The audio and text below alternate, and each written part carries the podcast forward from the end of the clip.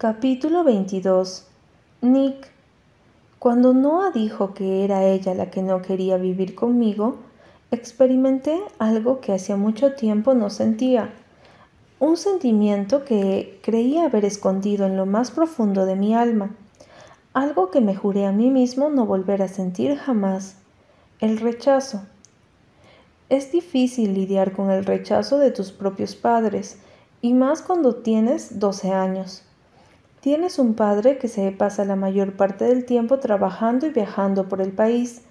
Te mandan regalos de ciudades diferentes con idiomas que nunca vas a llegar a entender, pero que mandan con un claro mensaje.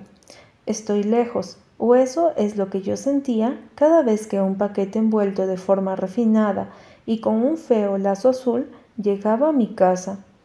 No me importaba, o eso me decía siempre a mí mismo, porque tenía mi madre aquella mujer guapa y esbelta, aquella mujer de la que había heredado los ojos, esos ojos azules que me miraban y me seguían a todos lados, cuidando de mí o eso creía pensar que hacían. Mi madre siempre había sido una mujer peculiar.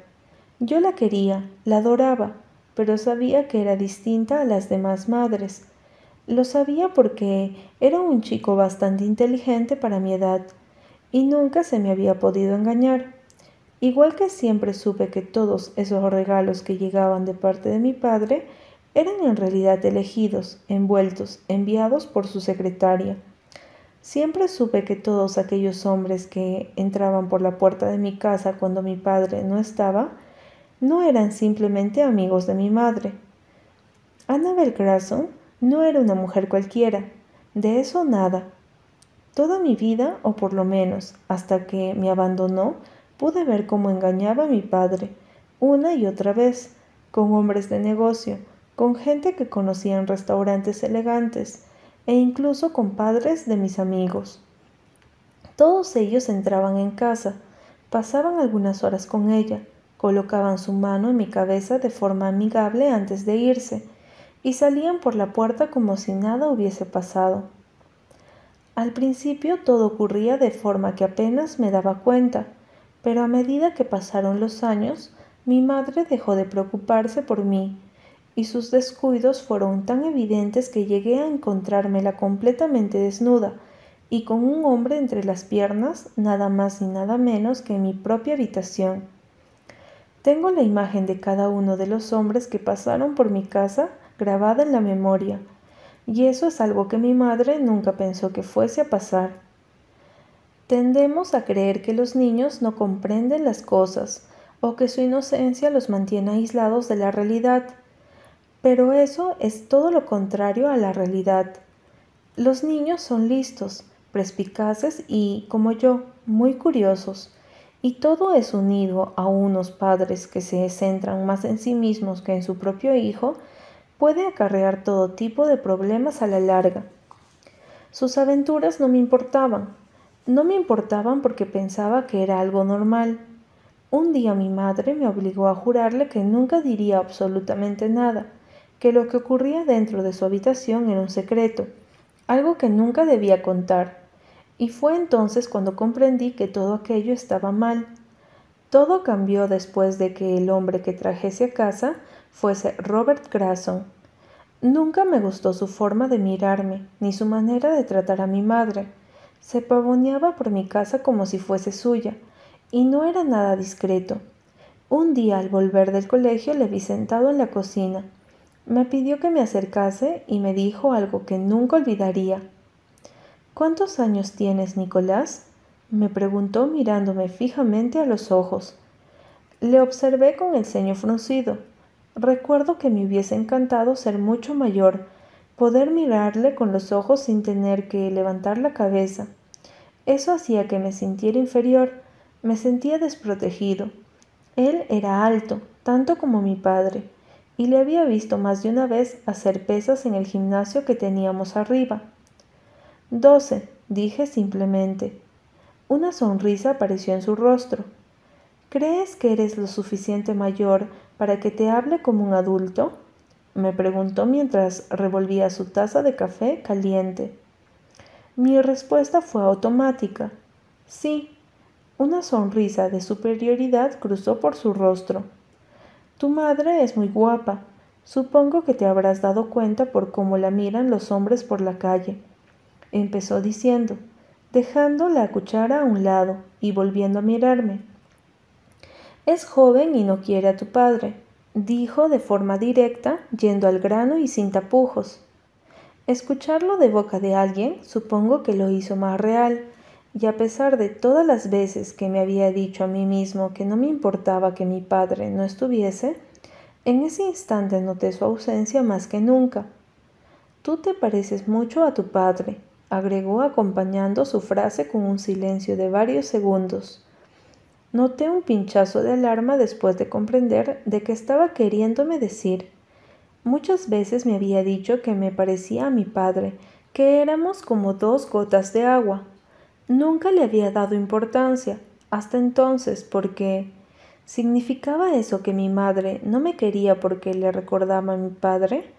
¿Era eso lo que ese hombre estaba intentando decirme? Me quedé quieto y callado donde estaba, sin saber qué contestar, ni qué decir. Robert vio el miedo en mis ojos y se inclinó hacia mí, miró a su alrededor unos segundos, y borró de su rostro la tranquilidad que había mantenido hasta entonces. Voy a llevármela, Nicolás. Tu madre se va a venir a vivir conmigo y cuando lo haga y deje de verlos a ti y a tu padre, volverá a ser feliz otra vez. Mis manos se cerraron en puños y esta fue la primera vez que sentía rabia, rabia de verdad, profunda y cegadora, y aterradora también. Aquel día moría por contarle a mi madre lo que ese hombre me había dicho, pero tenía tanto miedo que al decírselo ella pudiese afirmármelo, que cerré la boca e intenté hacer como si esa tristeza que sentía fuese en realidad imaginaciones mías. Dos semanas después se había alargado, ya no estaba cuando salí del colegio. A partir de ese día y durante una semana un hombre me recogió cada día al salir de clases. Una niñera apareció de la nada y empezó a cuidar de mí. Mi padre llegó siete días después. Nicolás, mamá se ha ido, fueron sus palabras después de darme un abrazo de varios segundos, el primero que me daba en meses. Mi madre se largó, sin despedirse, solo dejando una nota a sus espaldas. Volveré por ti, Nick. Te quiero, mamá. Nunca lo hizo, y lo que vino después ya saben lo que fue. Comprendí a medida que crecía que mi madre se había tirado a todos esos hombres, no solo para vengarse de mi padre, por no pasar tiempo con ella, sino porque era una arpía ambiciosa. La busqué, estuve años buscándola, y descubrí cosas de ella que nunca debería haber sabido. Hablé con todos los hombres que creía recordar habían pasado por mi casa. Todos se mostraron recelosos, pero los amenacé con contarles a sus mujeres las aventuras que habían tenido con ella, así que me contaron todo lo que necesitaba saber. Mi madre había sido la puta de todos ellos, le habían pagado fortunas por acostarse con ella, según lo que me habían dicho. Ella era perfecta porque nunca contaría absolutamente nada. Vivíamos en un barrio de ricachones, salidos que se aburrían con su triste vida material y sus mujeres cuarentonas, que solo sabían ir a galas benéficas. Mi madre había sido el patio de recreo de todos aquellos hombres, y había amasado una fortuna acostándose con ellos. Cuando encontró al hombre adecuado, Robert, tuvo miedo que todo aquello saliese a la luz, ya había visto demasiado, así que fue más fácil dejarme atrás. No luchó por mi custodia cuando mi padre se la quitó, y el hombre que tenía al lado tampoco ayudó. No tengo ni idea de lo que le había dicho para convencerla de que tenía que abandonarme, pero estoy seguro que el dinero tuvo muchísimo que ver. Cuando finalmente comprendí que mi madre me había abandonado, me juré a mí mismo que nunca más iba a sentir nada por nadie, nunca más iba a darle el poder a alguien para que pudiese volver a hacerme daño. No pensaba volver a sentirme rechazado. Bueno, con Noah todo había cambiado. y una parte de mí se moría al pensar que podía hacer lo mismo que mi madre, dejarme. Me bajé del coche en la oscuridad de la noche. La casa de mi padre estaba en penumbra. Nadie parecía haber encendido las luces del porche, cosa que no me hizo ni pizca de gracia. Para empezar, no entendía por qué Noah no me había llamado para ir a verla. Me había enterado por mi jefe que mi padre se marchaba a la otra punta de la ciudad, y una sola llamada me hizo confirmar que aquello era cierto, y que Rafaela también se iba con él, lo que dejaba a Noah sola en casa. Apenas habíamos hablado desde lo del otro día. La había evitado adrede, una parte de mí había querido castigarla por no querer venir a vivir conmigo, pero en realidad estaba asustado. Aquello nunca se me hubiese pasado por la cabeza. Deseaba con tantas fuerzas vivir con ella que el hecho de que no quisiera me había dejado totalmente fuera de juego. Y ahora encima no me llamaba para decirme que nuestros padres no iban a estar en casa. Entré usando mi propia llave. Como había dicho, todo estaba en penumbra. Me apresuré en subir al piso superior y empecé a creer que Noah no estaba allí cuando no vi luz saliendo debajo de su puerta. Pero entonces la oí. Estaba llorando. Abrí la puerta con el corazón en un puño, pensando lo peor, pero al hacerlo solo la vi a ella dormida. Su habitación estaba a oscuras, y ella se revolvía bajo las mantas. Me apresuré en darle al interruptor de la luz, pero éstas no se encendieron. Mierda, se habían cortado. Me acerqué a Noah y al verla de cerca vi que sus mejillas estaban empapadas por las lágrimas. Sus manos se apretaban tanto contra sus palmas que una de ellas sangraba por la fuerza de sus uñas clavándose en su piel. La observé aturdido un instante, recordando las palabras de Jenna. Noah no está bien, tiene pesadillas. Ignoré la alarma que se encendió en mi interior y me senté junto a ella. Noah, despierta, dije quitándole el pelo que se le pegaba al rostro debido a las lágrimas. No sirvió de nada, seguía dormida y se movía como si una parte de ella quisiese dejar de ver lo que fuera que estaba soñando lo que fuera que la hacía estar en ese estado de desolación y temor. La moví, primero despacio y después con insistencia. No parecía estar dispuesta a despertarse. Noah, dije acercándome a su oído, soy Nicolás. Despierta, estoy aquí. Hizo un ruido, y mis ojos vieron cómo sus manos se convertían en puños apretando aún más sobre su piel, haciéndose daño. Joder. Noah, dije levantando el tono de voz. Fue entonces cuando sus ojos se abrieron de golpe. Estaba totalmente horrorizada. La única vez que la había visto así había sido cuando los cabrones de su colegio le habían encerrado en su armario a oscuras. Sus ojos volaron por toda la habitación hasta posarse en mí, y entonces fue cuando pareció comprender que lo que fuera que había soñado era solo eso, una pesadilla. Se me tiró a los brazos y sentí su corazón latir enloquecido en su pecho.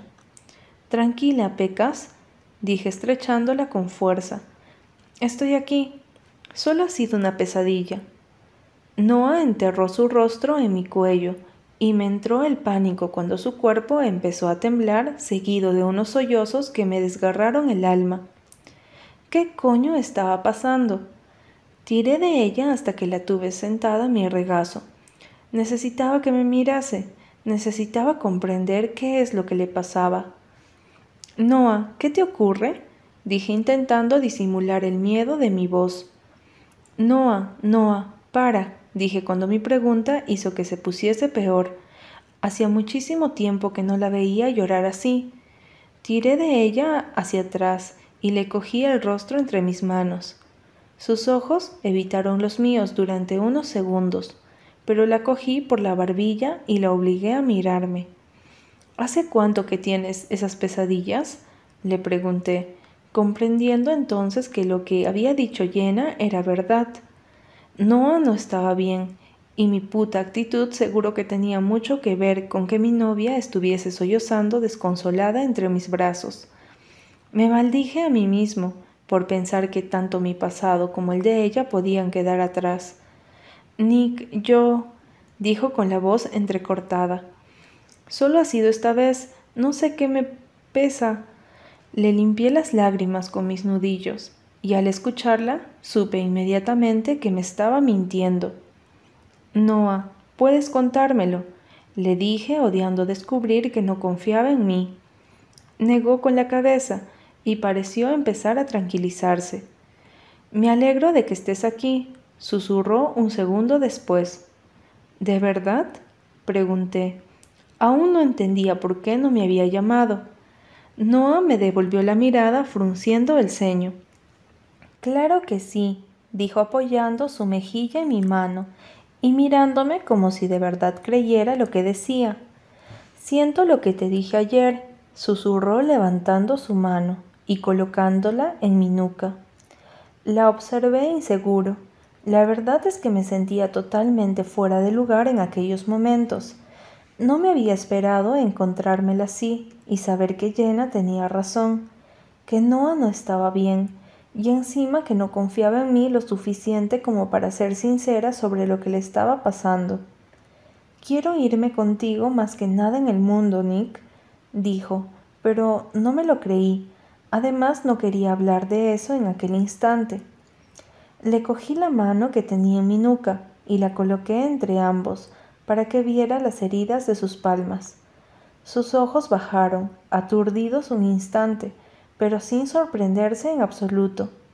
¿Le había pasado más de una vez?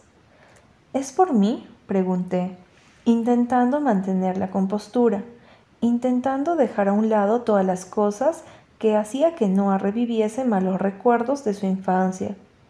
Mi rostro aún estaba marcado por los golpes que me habían dado nada más llegar ella de Europa yo era un recordatorio constante de que la violencia no había desaparecido de su vida, y tuve que controlarme para no largarme de allí inmediatamente, ya que estaba claro que mi presencia le hacía más mal que bien.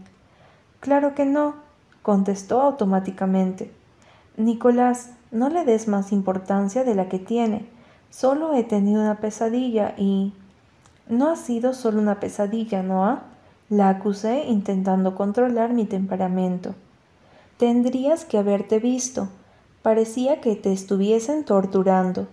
Dime que soñabas, por favor, porque sé que esto ha pasado más de una vez. Sus ojos se agrandaron ante la sorpresa de escucharme decir eso. Se levantó de mi regazo y se alejó unos pasos de mí. Solo ha sido una vez, dijo dándome la espalda. Me levanté de la cama. ¿Y una mierda? Una vez, Noah, le grité. ¿Por qué me mentía? Para, dijo girándose y encarándome. Estábamos rodeados de oscuridad. Solo la luz de la ventana la alumbraba tenuemente. Esto no tiene nada que ver contigo. Quería creerla. Es más, una parte de mí sabía que eso tenía que ver con lo que le había pasado de pequeña, solo que yo creía que todo esto se iba acabando al morir el hijo de puta de su padre. Descubrir que aún había demonios que la perseguían me estaba matando. Me acerqué intentando tranquilizarme e intentando tranquilizarla a ella. Me observó con desconfianza, pero dejó que me acercara. Escúchame, dije posando mis manos sobre sus hombros. Cuando estés lista quiero que me lo cuentes dije odiando que ese momento no fuese justo ahora. Sabes que estoy aquí para ti. Odio verte mal, Noah. Solo quiero saber qué tengo que hacer para que te sientas mejor. Sus ojos se humedecieron. Noah había llorado estos dos últimos meses más de lo que nunca hubiese imaginado. Antes ni siquiera lloraba, y siendo sincero no sabía qué era peor. Tiré de ella hacia mí, y la estreché entre mis brazos. Era tan pequeña en comparación conmigo. Odiaba que hubiese algo que la estuviese atormentando.